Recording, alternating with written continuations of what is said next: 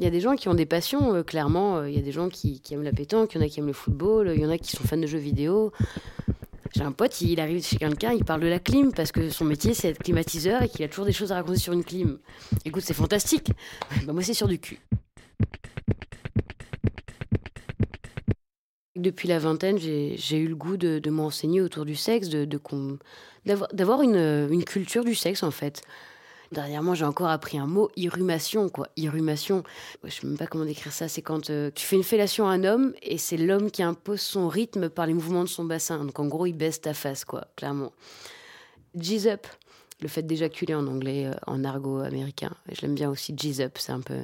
Ça sonne, ça sonne quelque chose de sale et de jazz en même temps. Je sais pas, ça, ça me fait bien ce mot j'ai plein de bouquins sur la culture et le sexe, quoi, qui sont liés à ça. Pourquoi on est fétichiste du pied, pourquoi certains sont fans de sodomie, pourquoi d'autres euh, vont vers la scato, pourquoi certains sont urophiles. Je veux dire, bon, qu'est-ce qui t'amène à ça, quoi? Et c'est comme un savoir infini, et c'est comme quand tu lis euh, du Sade, ou comme quand tu lis du Virginie Despentes, ou c'est comme quand tu lis du, du Manara, ou quand tu lis tes premiers hentai. C'est des choses où t'as quand même un apport différent et, et c'est nourrissant en même temps en plus. Et c'est excitant aussi.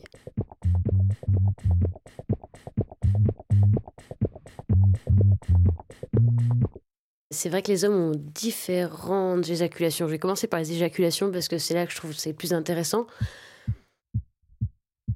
Vraiment, il y a l'éjaculation banale, tu sais, celle qui est là pour se vider, se purger, que je trouve atroce. Et d'ailleurs, ça me fait mal à mon ego à chaque fois. Je suis là, mais t'as éjaculé, mais ça se voit que t'as pas pris de plaisir.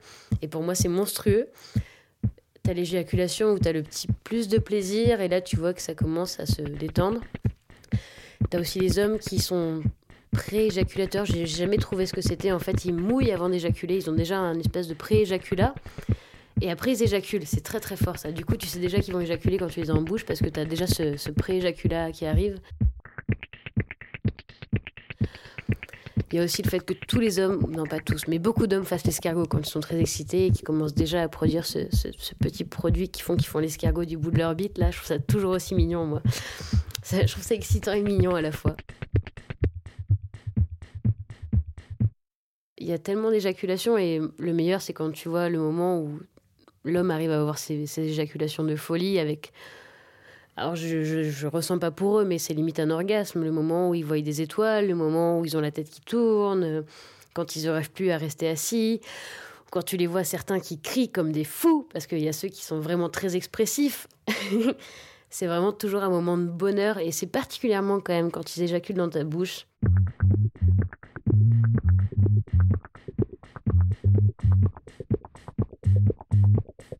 Après, euh, concernant la forme des bites, euh, bah ça c'est infini. Il y a, y a même c'est comme les vagins, c'est comme les sexes féminins entre les petites lèvres, les grosses lèvres, celle qui dépasse, celle qui dépasse pas, celle qui est plus fripée, plus claire, avec ou sans poils. Mais après, euh, moi ce qui me passionne plus c'est c'est les couilles quoi.